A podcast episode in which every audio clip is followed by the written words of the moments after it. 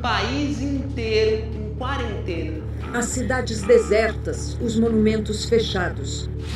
A Itália está irreconhecível. A super turística Roma não costuma ficar calma assim. Depois da China, é o país com o maior número de mortos pela Covid-19. Companhias aéreas começaram a suspender os voos com o país. A Áustria baniu temporariamente a entrada de quem vier da Itália sem comprovante de que não tem o novo coronavírus. O governo austríaco fechou ainda centros culturais e cafés na fronteira com a Itália. Na Grécia e na República Tcheca, as escolas estão fechadas até segunda ordem.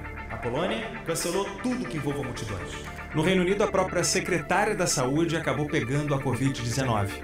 O diretor-geral da Organização Mundial da Saúde acaba de afirmar que o novo coronavírus pode ser caracterizado como uma pandemia. E agora?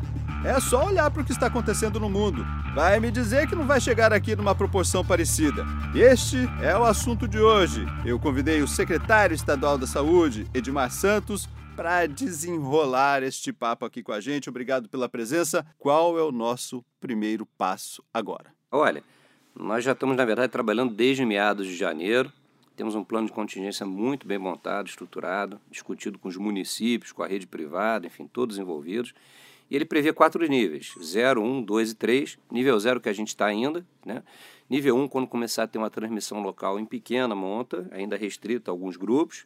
Nível 2, quando a transmissão já for comunitária, ampla. E nível 3, espero que a gente não chegue lá, mas se tiver um caso de proporções como o da China ou da Itália.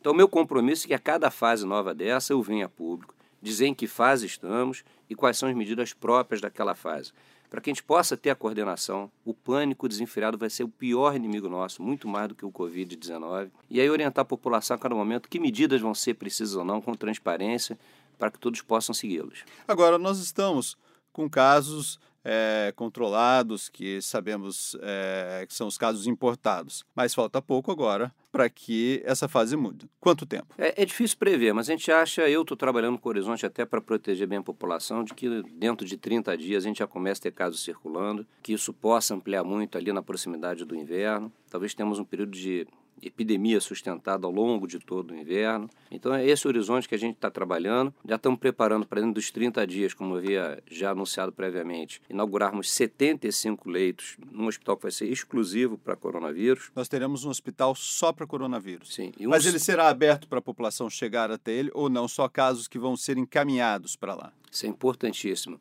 Como ele vai ser um hospital dedicado a isso e com foco em doenças, inclusive, que possam ficar mais graves, ele será um hospital referenciado pessoa vai dar entrada naturalmente através de uma UPA, de um outro pronto-socorro, e o sistema levará o doente para lá é, por transporte de ambulância. Em 30 dias no hospital, então. Isso. E outros 78 leitos já vão ficar prontos em 15 dias agora, de hospital que depois terá um total de 220 leitos também destinados a coronavírus. Ou seja, a gente vai ao longo aí de total de 60 dias ter disponíveis 300 leitos novos. Isso só para encaminhados? Só para encaminhados. A entrada de qualquer um que esteja sob suspeita ou esteja agravando seu quadro de saúde será pela UPA e pelas emergências. E depois diagnosticado, o médico prevê aí a remoção dele para o local apropriado.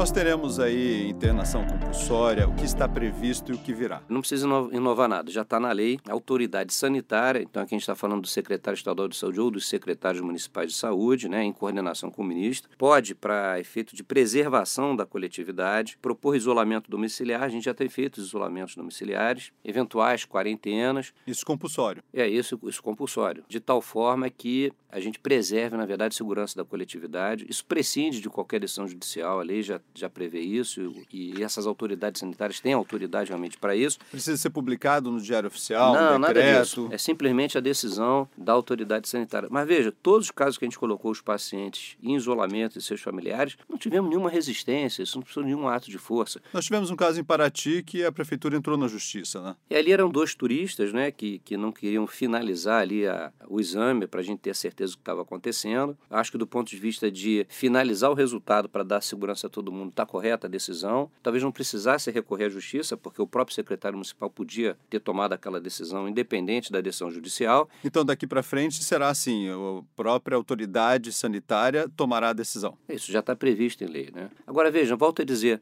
todos os casos que nós tivemos aqui no Rio confirmados e que é, isolamos o domicílio, né, tanto a pessoa infectada como os familiares de contato continuado. E nenhum desses casos foi um ato de força. Simplesmente precisou que a nossa vigilância desse o diagnóstico, explicasse a gravidade, orientasse, e as pessoas estão seguindo. A indicação continua sendo essa? Continua sendo essa. Por enquanto, o isolamento domiciliar é para os casos é, suspeitos, né, com uma fonte reconhecida no exterior, ou confirmados e os seus familiares. E as pessoas não têm tido uma resistência a isso. Então, acho que a gente pode exercer autoridade pela informação correta, pela orientação, precisa haver confronto para que a autoridade seja exercida e a segurança da coletividade seja alcançada. Nós estamos acompanhando na Itália a falta de respirador. Nós vivemos numa região metropolitana com hospitais lotados, já com pacientes nos corredores, com os CTIs lotados. Como vamos enfrentar isso? Bom, uma das estratégias, aí vai depender de cada nível desse de avanço da doença, da quantidade de pessoas infectadas, mas a gente tem a criação desses novos leitos e a gente até tem até a previsão, num cenário drástico, de contar com hospitais de campanha para poder fazer o apoio. No meio do caminho, a rede privada vai ter que trabalhar de forma integrada com a rede pública para dar garantia de internação a toda a população. Isso também já vem sendo conversado, está previsto no plano de contingência. Estamos nos antecipando em relação à disponibilidade de respiradores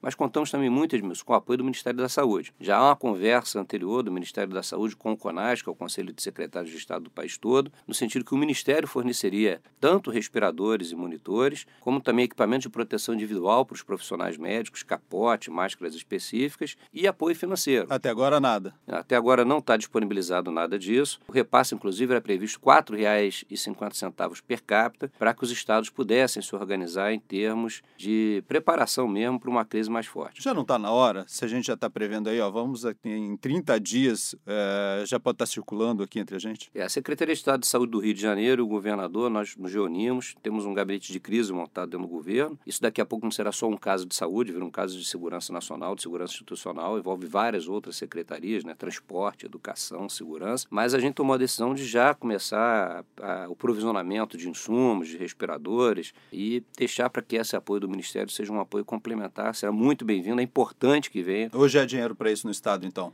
É um dinheiro para a gente iniciar o processo, mas nenhum Estado do país terá condições de sustentar o enfrentamento do coronavírus sem apoio do governo federal. Nossos hospitais vão aguentar? Nossa rede será muito sacrificada, Edmilson. O que a gente tem de estrutura hoje não nos dará uma situação confortável, mas como o próprio Estados Unidos não tem uma situação confortável. A gente tem muito mais leite de terapia intensiva até do que a Itália, aqui no Rio de Janeiro, mas estão usados, estão, estão ocupados. Eu só chamo a atenção porque nós enfrentamos uma crise na rede municipal da capital, que é muito importante para essa estrutura toda. A rede federal vem com uma crise com falta de profissionais. É, a rede estadual vem se recuperando de uma grande crise. Isso quer dizer que a gente já está mal. A gente não vai chegar para enfrentar o coronavírus bem. É, a grande diferença é a seguinte: é se a gente deixasse para ser pego de surpresa com uma rede que tem dificuldades, diferente do que a gente fez foi se preparar para, com essa rede, dar o melhor atendimento possível. Criar novos leitos, buscar a opção do, do hospital de campanha. Então, assim, há uma estruturação. Nesse sentido que eu quero tranquilizar a população. Não quer dizer que não vai chegar epidemia, não quer dizer que vai ser grave, que a gente não vai ter dificuldades pontuais aqui e ali, mas a gente está compromissado e preparando. O ministro até nos convidou para uma reunião amanhã, tanto eu como a secretária municipal de saúde aqui da capital, onde tem a maior população de todo o estado. Então imagino que dessa reunião já possa sair aí um plano de integração das três esferas visto que no, no, nosso espaço geográfico aqui a gente tem hospitais municipais, estaduais e federais. Isso não acontece no resto do país. Como a informação é importante, é, este podcast está sendo gravado na quarta-feira e ele vai ao ar na quinta-feira. Portanto, é, o secretário vai se reunir nesta quinta-feira com o ministro. Outra pergunta importante neste momento, para nos prepararmos: estamos no país do futebol. Nós temos o Maracanã, está sempre lotado. Qual vai ser o momento de evitar esses grandes espetáculos? Edmilson, a, a princípio, a partir do nível 2, a gente já tivesse uma grande circulação, a gente chama de transmissão comunitária do vírus, que estaria indicado isso. Então, mais ou menos em 30 dias, o senhor está mais ou menos uma previsão. Temos que acompanhar. Eu vou anunciar que a gente entrou no nível 2 e a partir daí a gente vai proceder novas intervenções conforme necessário. Vai precisar de resolução, decreto ou não? É só uma indicação do secretário? A lei e o decreto já prevê esse tipo de ação, seria mais uma ação do secretário anunciando que a gente está nessa fase, as medidas novas que precisam ser tomadas. É, lembrando que o vírus é novo, todas as informações científicas do vírus são muito recentes, então as verdades podem mudar ao longo do caminho, a gente vai ter que se adaptar a essas mudanças de informação. A grande vantagem é que a gente está temporalmente bem atrás de China e Itália, ou seja, dá para aprender com o que eles estão fazendo lá e a gente vai tentar ter o melhor resultado possível. Mas também não está absolutamente definido se a gente tem ou não que fechar integralmente escolas e, e outras Isso unidades. é importantíssimo. Vamos detalhar escolas, porque nós vimos em outros países já universidades fechadas, escolas também. Mas nós temos um, um outro problema que é a escola é, é muito importante para a refeição de muitas crianças. O que, pode acontecer aqui? E a gente pensa no momento inicial, talvez, de propor, dentro de um protocolo que está desenvolvido, inclusive com outras autoridades científicas aqui do estado do Rio de Janeiro, talvez interrupções parciais. Então, assim, teve um caso naquela escola, a gente fecha por um dia, a escola promove uma desinfecção e reabre no outro dia. Então, dentro de um nível de, de contaminação do vírus, isso seria possível sem que a gente tivesse que fechar todas as escolas e interromper por completo o ano letivo. Então, vai indo pontualmente, Pontualmente. até que se, se avançar demais, aí fecha. Eventualmente, pode ser necessário um fechamento completo. Então, a gente vai estudar cada momento, vai ver como é que essas medidas estão ou não surtindo efeito lá fora. Porque, como eu te falo, não tem, na verdade, um protocolo fechado no mundo que seja uma, uma verdade absoluta.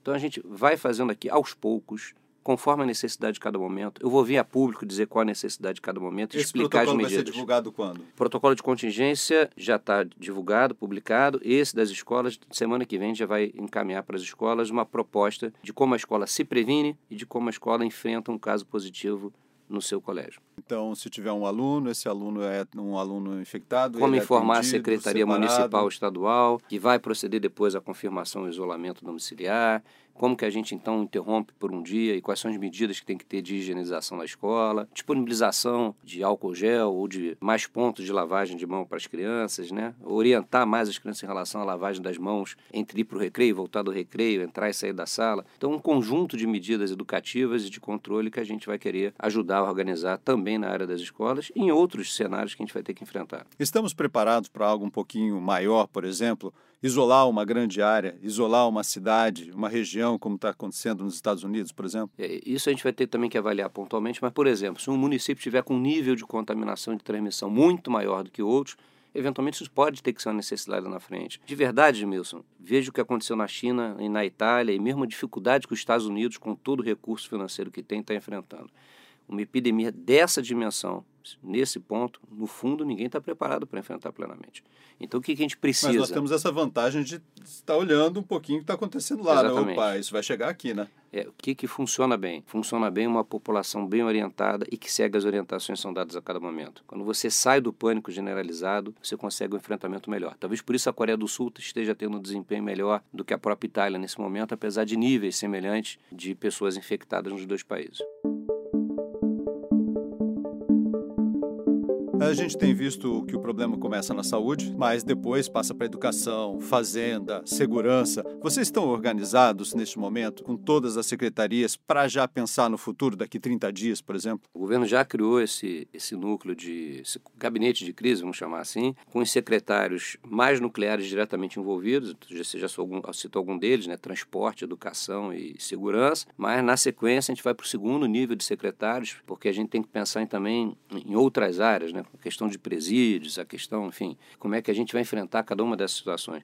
E a questão do presídio é uma questão de preocupação com o detento, né? com o privado de liberdade, que a gente tem que ver como é que diminui o risco de exposição dele. É uma questão humanitária, né? detenção. Ele está preso Claro, né? exatamente. É um dever do Estado cuidar daquele cidadão que naquele momento está privado de liberdade por um crime que cometeu. Os idosos, há um plano para os idosos. Nós já estamos vendo que eles sofrem demais. A doença tem sido muito grave com quem tem mais de 80 anos. Qual a recomendação e em quanto tempo essa recomendação deve valer? Então, logo o vírus começa a circular livremente, o Edmilson, eu vou ver a público avisar isso, como já falei anteriormente. Esses grupos que estão mapeados como de alto risco, na verdade, a partir de 60 anos já aumenta muito a complicação e a mortalidade, e pessoas com doença cardíaca grave, doença pulmonar pré-existente e os pacientes que têm doenças que levam a baixa imunidade. Esses grupos, a partir da circulação do vírus, deveriam evitar o máximo possível a circulação em ambientes superlotados, evitar pegar trens, metrô e ônibus lotados, não ir desnecessariamente a eventos como shows, cinema, locais que haja confinamento de pessoas e aglomeração com pouca ventilação. Deixa para fazer passeio ao ar livre, à praia, vai no parque, dá uma caminhada, mas evitar esses locais fechados e aglomerados. Essa indicação para esse grupo já está mais próxima. Já está mais próximo. Então, logo o vírus começa a circular. E lembrando, muitas vezes o mais idoso está até aposentado, então não tem necessidade de se expor a um veículo de transporte lotado, seja ônibus ou trem, num horário de rush e tudo, se ele não tem um compromisso ali de trabalho. Então, reorganizar um pouco a vida, para evitar a exposição desnecessária. O senhor falou do transporte, transporte importantíssimo por conta da aglomeração. Nós temos trem, metrô, os ônibus lotados. O que está definido para esse grupo, principalmente que vai pegar os mais pobres, logicamente, que dependem para ir trabalhar, voltar e fazer todas as suas atividades? O que está previsto para ajudar esse grupo? É, não, não, não tem muito como fugir, né? Você não vai poder parar integralmente um país, até porque você depende dos profissionais da saúde trabalhando, se locomovendo, da segurança, todo mundo, suprimento, enfim. O que a gente vai ter que insistir são nas medidas que a gente vem batendo pé no sentido de diminuir a transmissão é, de pessoa a pessoa. Né? Tem a dificuldade ali do enclausuramento e da proximidade, mas é antes de entrar no vagão, depois de sair do vagão, lavar as mãos com água e sabão, ou se tiver disponível álcool gel, lavar logo com álcool gel, é, evitar levar a mão em boca, nariz e olhos, enfim, tudo que for possível diminuir contato e rapidamente reigienizar as mãos é um papel fundamental de todos.